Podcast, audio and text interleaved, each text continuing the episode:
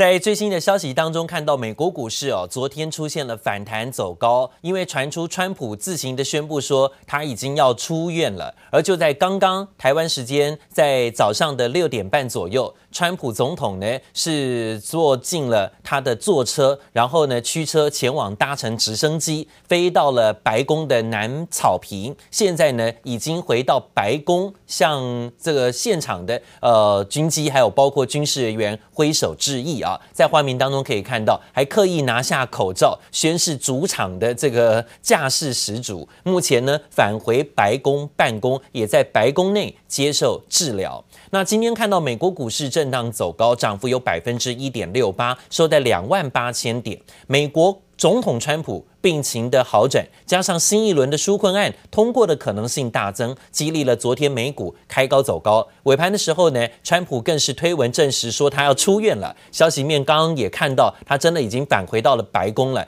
短短三天可以病愈啊，的确也是十月惊奇啊。中场呢，美国股市四大指数全部反弹收复失地，道琼指数涨了四百六十五点，费半指数涨最多，超过百分之三点三五的上涨幅度。科技类股昨天也是领涨指标，新款的智慧手表全球大卖，苹果股价上涨幅度有百分之三。今天呢也拉动了包括像是哦美光、德仪、超微、NVIDIA 这些相关费半指数人气股的上涨走势，涨幅都超过百分之二到百分之五左右。而纳斯达克指数收涨幅有百分之二点三二，Nokia 跟推特股价上涨幅度都超过百分之二。那讲到今天呢，除了美国股市这样的上扬表现，美国期货盘啊最新的开市则是涨跌互见。目前呢，道琼期指维持小涨开出，但是纳斯达克跟标普期指震荡却呈现拉回。随着民主党总统候选人拜登啊传出有胜选的几率很高，川普呢是使出了绝招，还说自己染疫确诊住进了医院。这几短短几天之内啊，选情骤变啊，现在呢民调呢反而同情了川普，现在呢川普的民调略高于拜登。那今天市场分析师认为，拜登现在最大的问题，可能就是在政策上对于市场不太有利啊，尤其是呢对于加税的政策部分呢，让市场科技类股的部分是特别的紧张。分析师认为，拜登想要调高企业税跟海外收入的税率政策，可能会冲击美国的科技业。根据美国银行估算，拜登打算从企业税率从百分之二十一调高到百分之二十八，这对美国企业课征最低税负，并对跨国企业海外收入增加课税等等，都是呢对市场，尤其是科技业首当其冲的。但是看看竞争对手，就是川普啊，川普呢是娴熟市场机制，而且降税对他非常有利，对商人有利，对于税务政策完全相反。那现在川普说呢，他在这个继任之后，如果他继续连任成功之后，他会推出史上最大的规模减税啊。这样的说法呢，跟拜登的政策完全是不相同的。当然，股市的部分就因此顺势大涨走高，股市行情呈现上扬。台股 ADR 昨天也在美股大涨当中跟进走强，台积电涨幅有百分之四点六二，昨天外资买进三千四百张。联电 ADR 收盘反弹幅度百分之四点七八，外资昨天卖超联电，卖超第一名，调节有八万张，大卖联电，但大但回补有台积电啊，所以是杠杆操作。日月光 ADR 收盘涨百分之二点七，昨天外资呢则是加码日月光两千七百八十张左右，外资昨天小买台股有三亿左右。买超的个股有哪些呢？买进前十名，第一名是新兴电子，二点三万张，还有富邦 Fis 恐慌指数也买了两万张左右，台湾五十反一也买了六千多张左右，反向指标还是占据前三名当中啊。这两档的避险商品，但个股有买的，除了新兴之外，就是新光金、大雅、友讯、金像电。元刚还有宝成，这是外资昨天买超的前十名个股。而外资在调节的部分呢，卖什么？卖出第一名是联电八万多张，卖超长荣三万两千多张，群创、友达卖超超过一万四到两万七千张，旺宏、玉山金、富邦金、宏基跟英业达也是调节超过五千多张的，这是外资卖超的前十名个股。来看看今天各大早报的头条消息，主计厂说第三季的 GDP 成长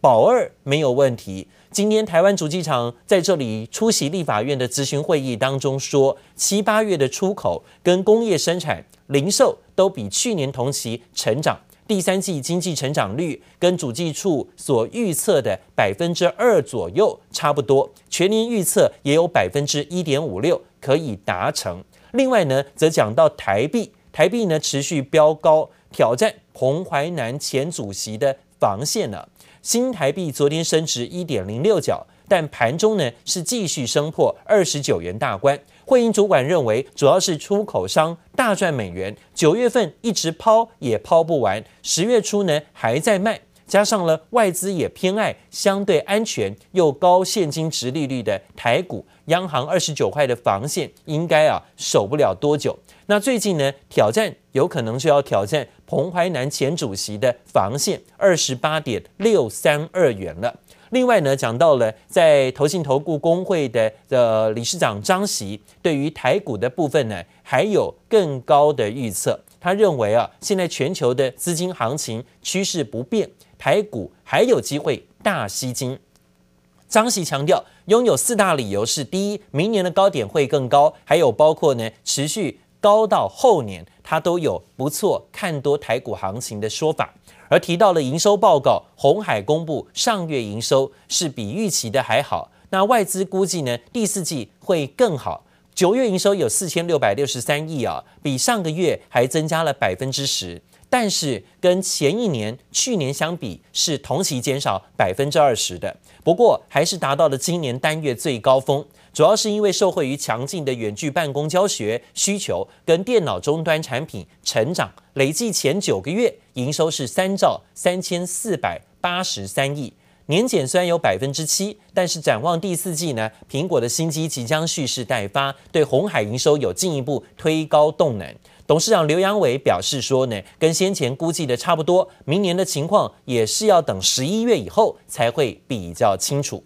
而讲到了在中禁令的部分正式生效，法人也点名看好，说联发科有机会啊渔翁得利。中兴的禁令生效，法人看好在高通供货不顺的情况下，联发科有机会抢到第四季，还有明年第一季，包括 OPPO、小米等等的订单，提高联发科的市占率。而可成转型淡出苹果之后，未来聚焦的是在新的焦点上，包括了在旗下的大陆泰州厂。要授予大陆企业蓝思科技淡出苹果 iPhone 的机壳业务，可成董事长洪水树强调，未来聚焦在五 G、医疗跟新能源三大领域。另外呢，也讲到华通，华通公布九月跟前九月的营收都创同期新高，九月营收六十一点五亿，月增率百分之八点八，年增率百分之三点六，年月同增，而前九个月累计营收也跟单月营收一样，都创下新高纪录。而讲到了在台光电，还有包括联茂的营收公布，也是拿出不错成绩。